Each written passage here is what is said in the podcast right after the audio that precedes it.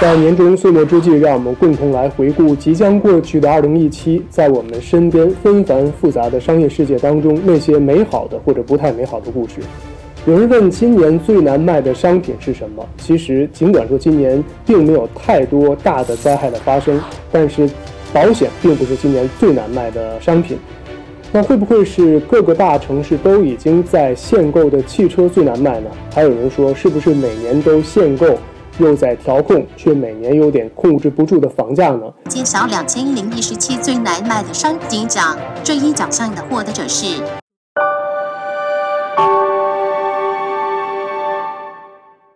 它有悠久的历史，在人类上千年的繁衍生息过程中，它曾经或正在扮演着一个陪伴人类生活每天的角色，但是它在。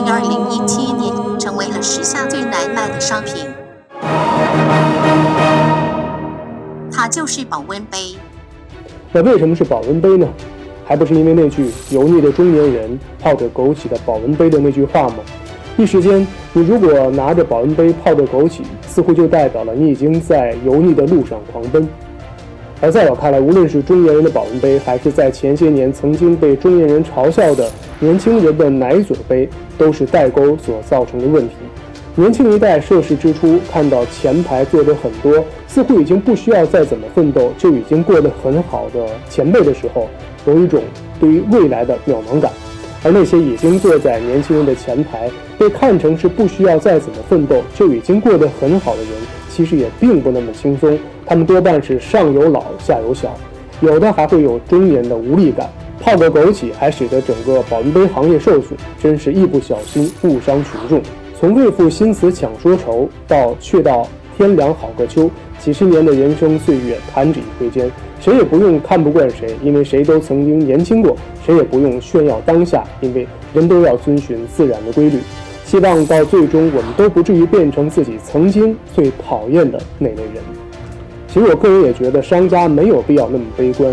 你看，有些聪明的商家已经悄悄改变了保温杯的名称，我们叫它随行杯。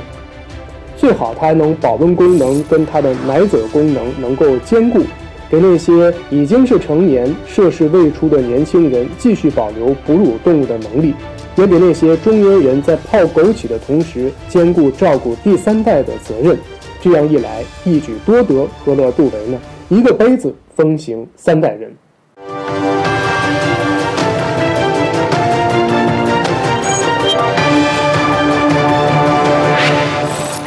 今年故宫文创特别火，那些阿猫阿狗都来找故宫签战略合作协议，使得那些在故宫修文物的工匠们都鄙视不已。我们不得不说，其实有一些的合作还是出现了一些好的文创产品，但绝大部分并没有出现什么好的作品，也只是借势炒作而已。你以为你放上了故宫文创就能够拥有一人之下万人之上的皇家气质吗？你以为你不入流的品牌文化真的就能跟故宫文创？生一个创世纪的文创宝宝吗？故宫其实也不能什么课都接，破坏了自己的名声，也影响了自己的品牌。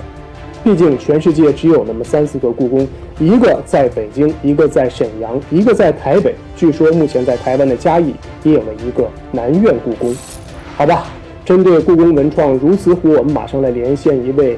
非常博学而且资深的人士，他叫年世兰。我们来听一听他针对于故宫文创如此火的一个回应。我是建人学说创始人，对于这些阿猫阿狗的品牌去仿故宫，我想说的是，见人就是矫情，变着法儿的诱惑皇上。